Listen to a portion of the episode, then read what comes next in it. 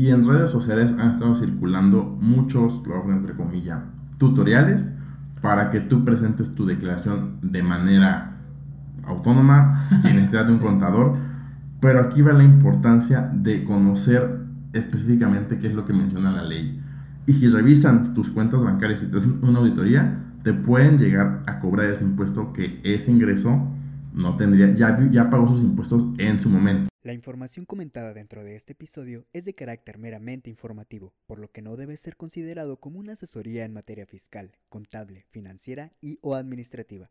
De igual forma, las presentes conclusiones están basadas en las leyes fiscales vigentes al momento de la grabación de cada episodio. Dichas disposiciones podrán cambiar en un futuro afectando la validez de nuestras interpretaciones. Las autoridades fiscales y o terceros pudieran estar en desacuerdo con las conclusiones vertidas o el análisis realizado. Te sugerimos acudir con tus asesores de confianza con la finalidad de poder estudiar cada caso específico. El Lavadero Fiscal es un podcast creado y producido por Arpea Consultores. En este podcast, no, no te enseñaremos aquello que imaginas, te ayudaremos a informarte de aquello que nadie nos explica cuando crecemos, los impuestos, y podrás hacerlo mientras tomas un baño, te tomas un café, estás en el tráfico, en la oficina o en cualquier lugar. Hola familia, excelente domingo, bienvenidos a otro episodio de Lavadero Fiscal. Eh, ¿Cómo estás, Artur? Muy bien, muchas gracias, Eric. Emocionado de este episodio en específico. Este episodio creo que va a ser de mucha ayuda, pero para que lo sea más, les sugerimos que se vayan a verlo a YouTube. Perdónenos, personas de Spotify. Eh, probablemente si ya tienen conocimientos del tema, sí sea sencillo para ustedes ir asimilando las cantidades, pero vamos a hacer un ejercicio muy práctico de cómo se realiza una declaración anual. Entonces vamos a poder ir poniendo las cantidades en pantalla y va a ser más sencillo si lo ven en YouTube. Exacto. ¿Y por qué decidimos un tema práctico, declaración anual? Porque ya es abril, temporada de las declaraciones anuales para personas físicas. Es importante recordar que tienen hasta el 30 de abril para presentarla y que en caso de que exista una devolución de impuestos sea más rápida. Exacto. Eh, bueno, dicho lo anterior, les voy a dar un poquito el contexto de qué vamos a considerar en este cálculo.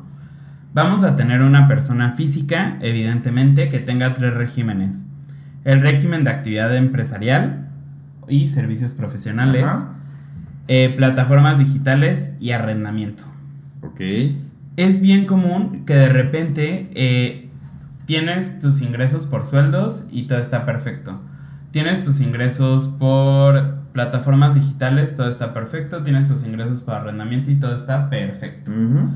Entonces, llegas a la declaración anual y de repente tú ya ibas llevando ahí tus cuentas, tenías saldo a favor, lo que fuera, y resulta que en la declaración anual te toca pagar. Y es por eso que en este episodio les vamos a explicar por qué les toca pagar de repente en la declaración anual. Exacto. ¿Va? Entonces yo voy a empezar con el régimen de actividad empresarial y servicios profesionales. Ok. Eh, dando más contexto de este, vamos a ponerle una profesión, contador. Ajá. Que, eh, que presta sus servicios profesionales a una empresa persona moral. El ingreso es por 25 mil pesos cada mes y tiene gastos por 10 mil pesos igual de cada, en cada mes. Es importante recordarles que el tema de, las, de los ingresos debe estar efectivamente cobrados y los gastos efectivamente pagados. Y además, que en el tema de los gastos, el requisito principal de la deducción es que sea eh, que le genere un ingreso a la persona física. Ok. Ok, entonces antes de, antes de todo y de los cálculos y, nada, y todo eso, vamos a poner el ejemplo de cómo va la factura de este contador. Entonces, tiene un ingreso de 25 mil y claramente su servicio está grabado al 16% de IVA, que es la tasa general, que son 4 mil pesos. Él, en teoría tendría que recibir 29 mil pesos. Sin embargo, como le presta sus servicios a una persona moral, esta está obligada a retenerle impuestos. ¿Cuáles? ISR e IVA. De ISR es el 10% de su honorario, que en este caso serían 2.500, y las dos terceras partes del IVA que recordemos el IVA son de 4.000 y las dos terceras partes son 2.667. Esto quiere decir que él mes a mes en su cuenta bancaria recibirá 23.833.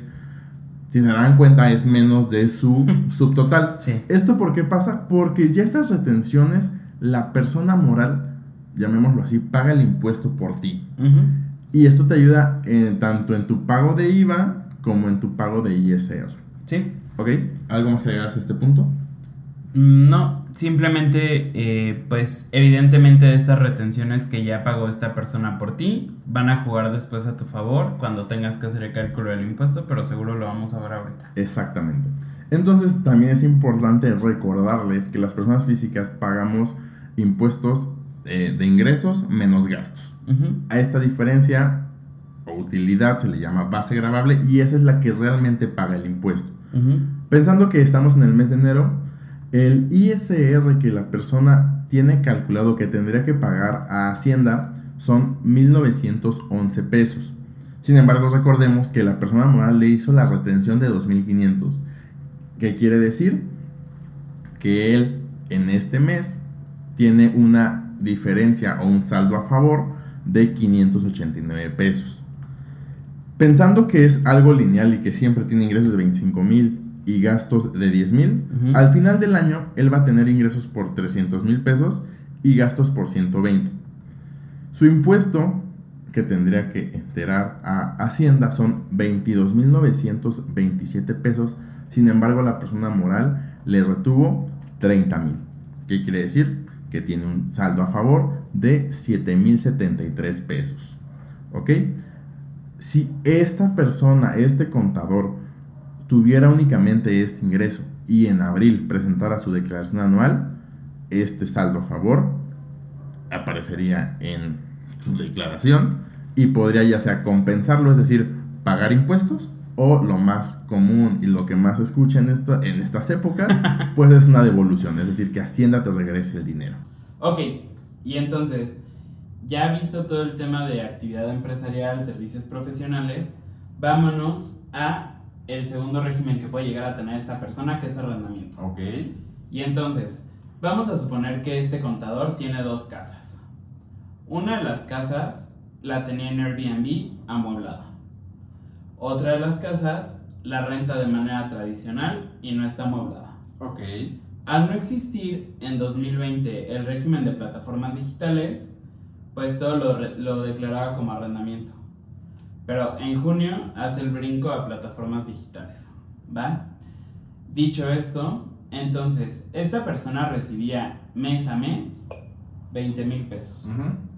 De esos 20 mil pesos, esta persona podía deducir directo sin comprobantes ni nada por el estilo, porque así lo permite la ley, el 35%, lo cual nos da una base para el pago del impuesto de 13 mil pesos. Ok. Y entonces, de esos 13 mil pesos ya aplicada toda la tarifa del ISR y puras operaciones aritméticas que no queremos mencionar aquí, eh, nos dan 1.483 de pago. Esto es bien importante considerar que son 1.483 más 1.600 de IVA. ¿Por qué? Porque una de las casas estaba exenta porque no estaba amueblada, pero la otra casa que está en Airbnb está grabada al 16. Ok. Y entonces esta persona mes a mes hacía un pago de impuesto de 3.083 pesos. Esto es en enero y así se mantuvo hasta mayo.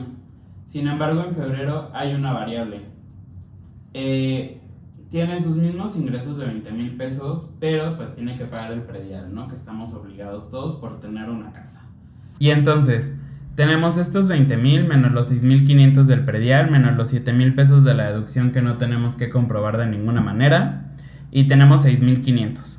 Si a estos 6.500 le aplicamos toda la tarifa del ISR, que de nuevo no lo vamos a hacer aquí, eh, son 461 pesos los que tendría que pagar, con sus respectivos 1.600 pesos de IVA, Ujú.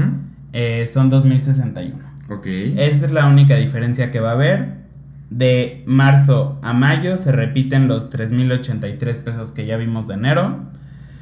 Y entonces, de junio a diciembre y por el resto de la historia hasta que se modifique el precio de la casa, por 10 mil pesos, esta persona va a estar pudiendo deducir 3.500 pesos sin necesidad de comprobar absolutamente nada. va a tener que pagar 461 de ISR y aplicando la, la tarifa. Y aquí van a notar que ya no hay pago del IVA. ¿Por qué? Porque esta casa es rentada a una persona sin amueblar y por lo tanto está exenta. Ok. Lo único que tendría que pagar son 461 pesos. ¿Por qué se quitó el IVA? Porque ya no está la casa amueblada, porque ahora se está declarando en plataformas digitales. Excelente. Perfecto. Y dicho esto, vámonos al tercer y último régimen, que son las famosísimas plataformas digitales y que tanto dolor de cabeza nos dieron el año pasado. sí, aquí es importante mencionar una variante determinante en este régimen. El, año pasado mencionaba de que si tenías ingresos de hasta 300 mil pesos, podías hacer pagos definitivos. Es, ¿Qué quiere decir? Que lo que te retenía Airbnb era lo que ya ibas a pagar de impuestos y no tenías que hacer ningún pago adicional.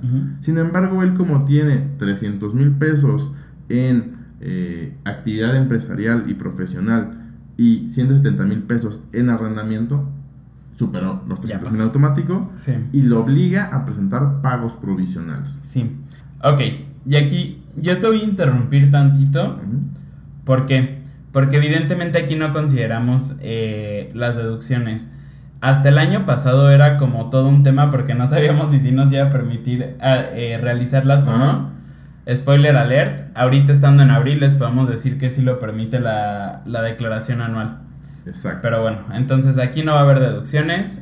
En términos generales y siendo ya como muy obvios, sus deducciones les tienen que generar un ingreso, puede ser la luz, agua, gas, teléfono, internet, etc. Exactamente.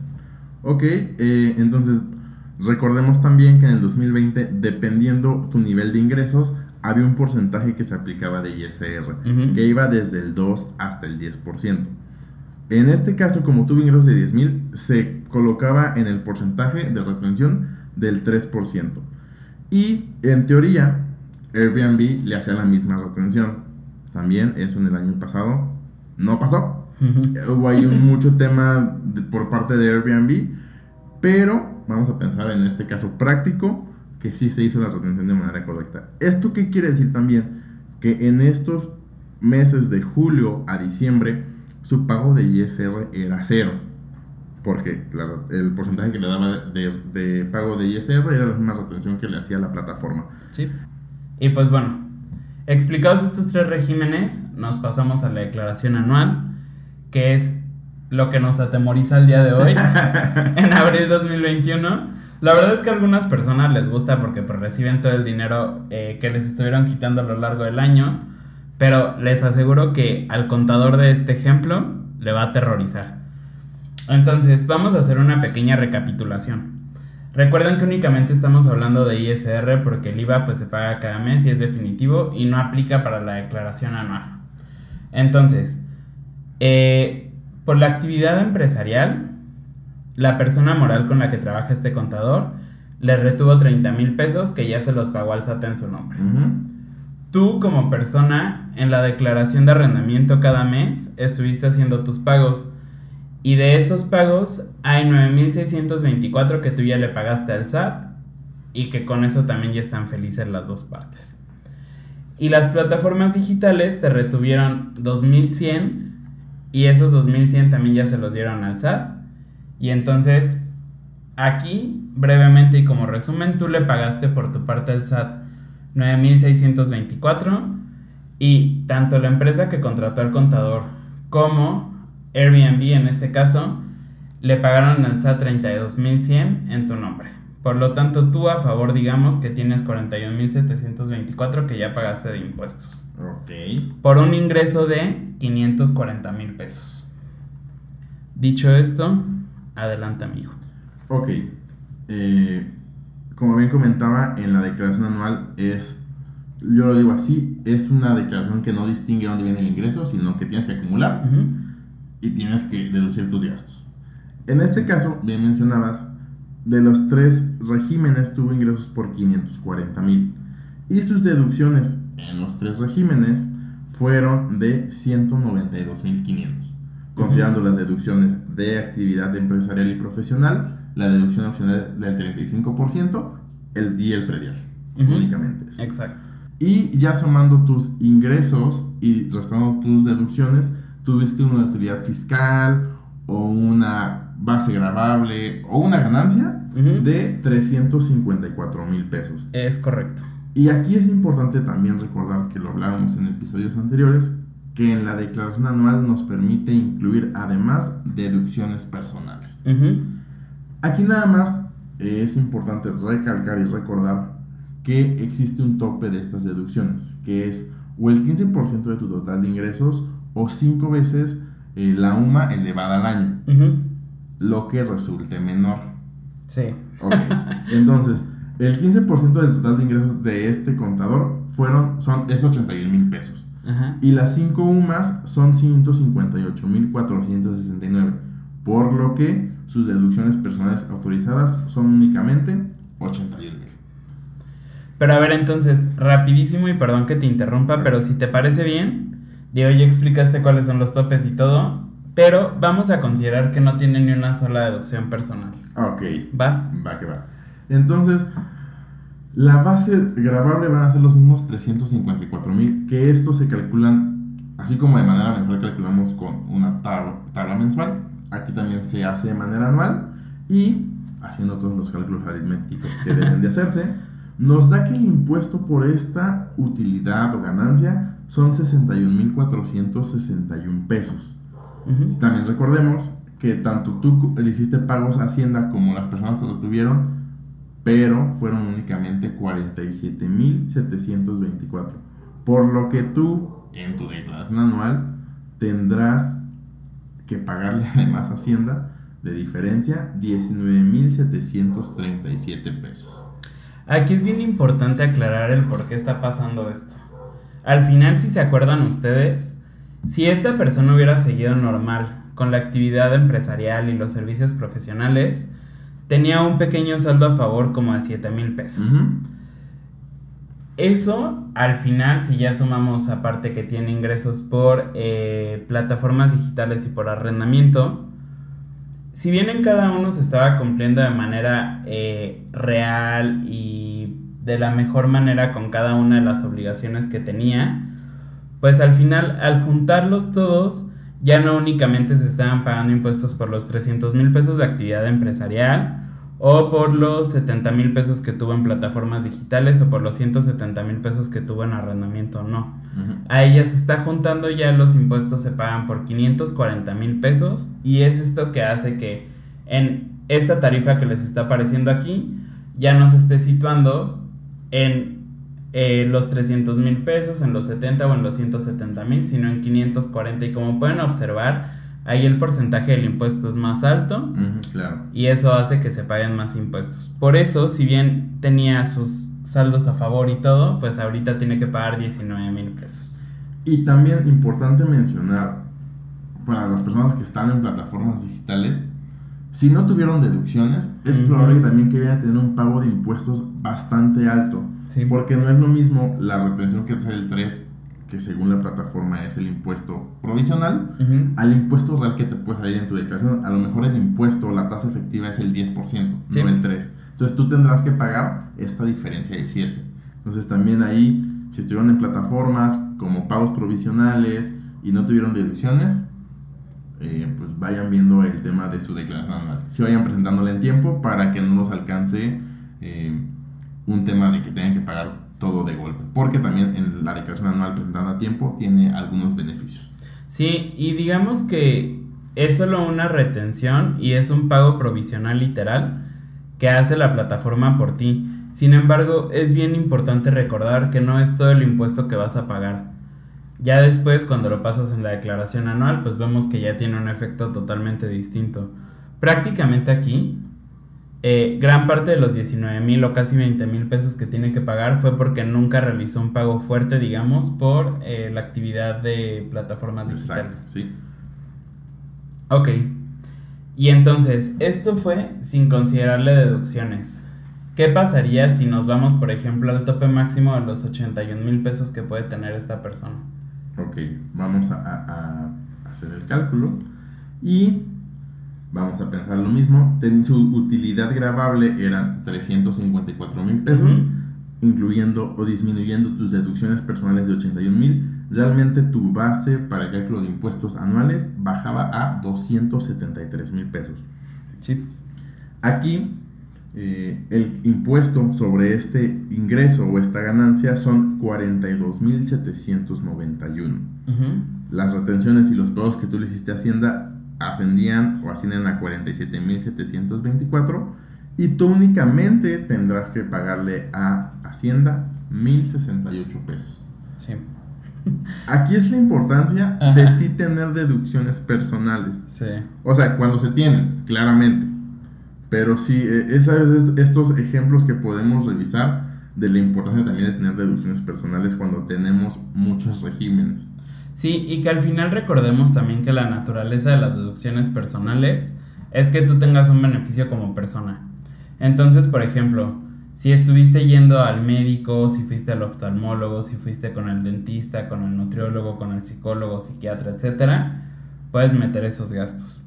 Si estuviste haciendo donaciones, por ejemplo, a Greenpeace, al Teletón, al vacunatón de nuestra alma mater, la UAC, para las vacunas del COVID, puedes meter esas deducciones. Si compraste un seguro de gastos médicos mayores, hiciste diferentes cosas, ¿tienes alguna otra que te gustaría mencionar? El también lo más común, por ejemplo, los intereses de casa habitación. Cuando compras una casa, también pagas intereses, también son deducibles. Si tienen hijos en escuelas particulares, las colegiaturas que ahí juega un poco diferente, pero también es una deducción personal. este, es importante que las facturen, no únicamente que las realicen, sino que soliciten su factura y cumpla con los requisitos para las deducciones personales. Sí. Eh, incluso el ver por ti a futuro, que son las aportaciones voluntarias que hagas a Tafore, son deducibles. Exacto. Entonces no lo echen en saco roto. Esta persona al tener tres eh, ingresos, pues bueno, ¿no? Tuvo que, tuvo que hacer un pago mayor, pero normalmente si solo tienes un ingreso que es, por ejemplo, tus sueldos y salarios, y tienes estas deducciones personales, te aseguro, o bueno, lo más probable es que vayas a tener un saldo a favor con tus deducciones personales.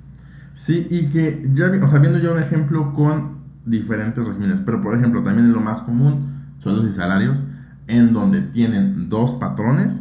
Sí en primera es una obligación que presentan su declaración anual. Y también es muy probable que tengan un, un pago de impuestos por esta diferencia de ingresos.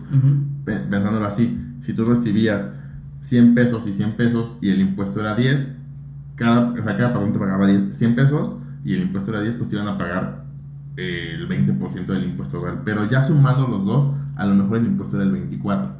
Entonces tú tienes que pagar esta diferencia del 4%. Sí, son cosas muy complejas, estamos conscientes de eso. Eh, pero es bien importante también que ustedes puedan llegar a tener una respuesta porque esto siempre nos ha pasado con los clientes de que de repente tuvieron sus, sus ingresos por sueldos y salarios, de repente ya pusieron su negocio, lo que sea, y pues al juntar todo caen en este supuesto.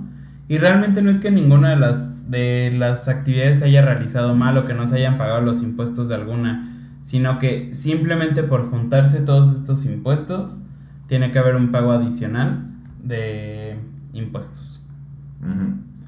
Ok, y pues bueno, estas son las deducciones que pueden llegar a tener. Eh, probablemente por ahí se nos puede estar yendo alguna, pero esta es la importancia de que ustedes tengan las deducciones. ¿Por qué? Porque pueden llegar a disminuir eh, los impuestos que tienen que llegar a pagar. Y les aseguro que si tienen sueldos y salarios, es muy probable, o bueno, ajá, no se los aseguro, es muy probable que tengan ese impuesto a favor. Em, lo mismo pasa, por ejemplo, con las personas que tienen dos ingresos, ajá. que es como si estuvieran en dos regímenes, pero bueno, aquí nada más es como que tienen dos patrones, ¿no? Al juntar el ingreso que le está pagando una empresa con el de la otra empresa, probablemente cada patrón le retuvo bien ahí no hay mucho.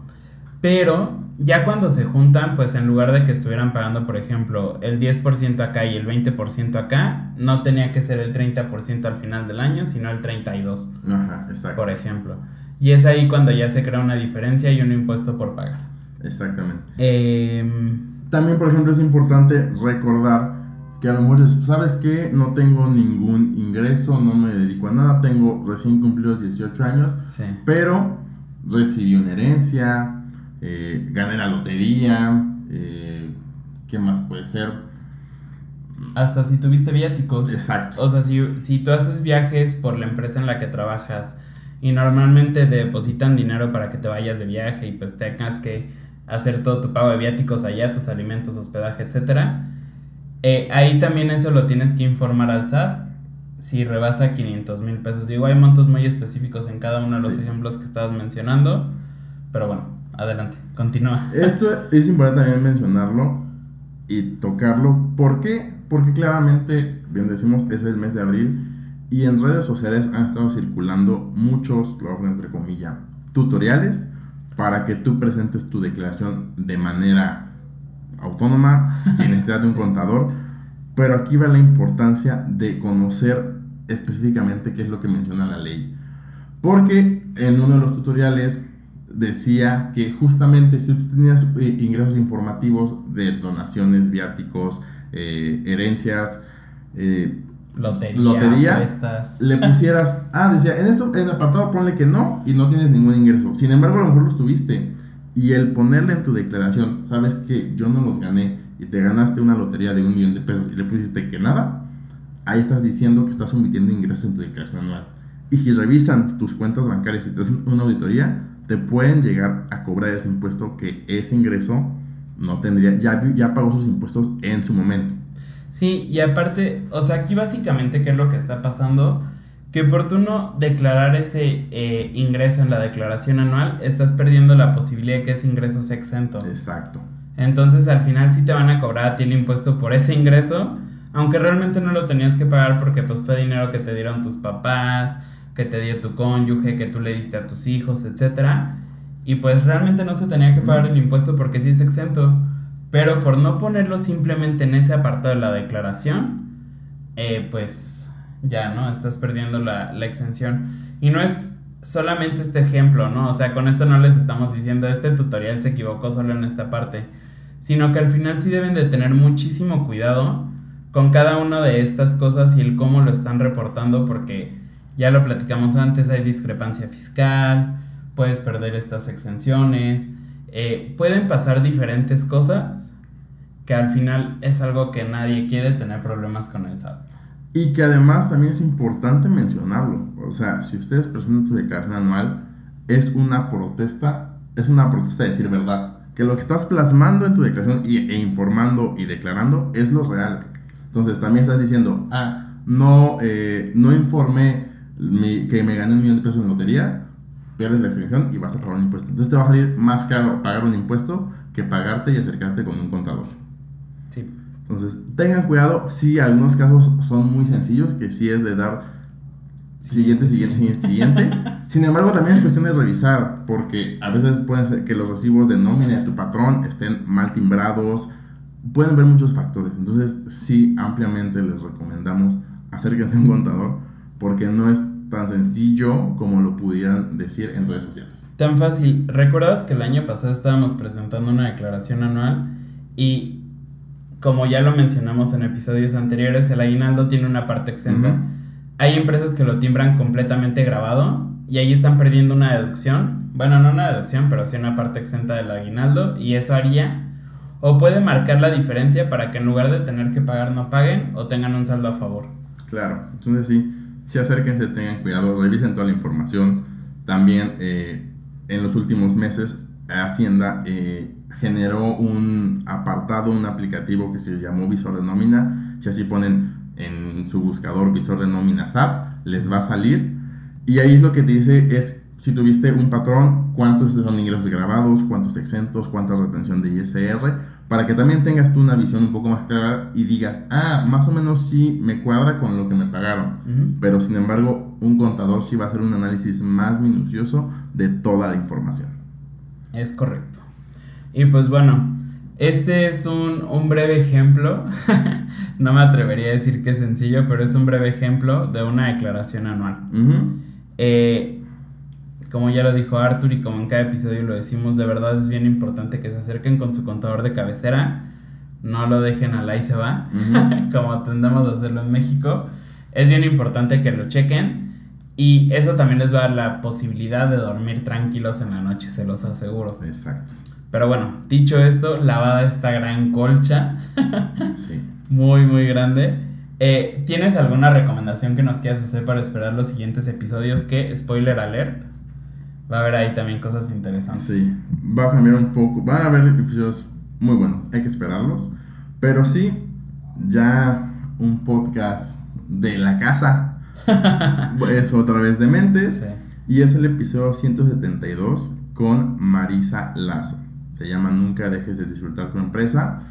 Y básicamente es una emprendedora que tuvo mucho alcance en muy poco tiempo. Entonces era una empresa muy pequeña de pasteles, empezó a crecer y crecer y crecer. Y aquí habla toda la experiencia en el cómo fue apoyar, eh, cómo fue su crecimiento, tanto en la empresa, habla de cómo es el trabajo o cómo hace un, cómo hace una mancuerna con sus colaboradores. Ujú. Y también una cosa importante, el cómo junta su vida personal con la vida profesional. Entonces, revísenlos y están empezando a emprender y se están desviviendo de más por su empresa. A lo mejor no es la, la manera indicada y, y Marisa da una buena forma de cómo puedes ir llevándola todo este proceso. Así es. Y pues bueno, eh, dicho esto, esto fue todo por el podcast de esta semana. Yo soy Eric, Yo soy Arturo, juntos somos Arpea y nos vemos el próximo domingo. Es- espérenlo. Bye. Gracias por permitirte este rato para mejorar tu cultura fiscal en este lavadero. No te olvides de seguirnos en nuestras redes sociales como Arpea Consultores y en nuestra página web www.arpeaconsultores.com. Nos escuchamos el próximo domingo.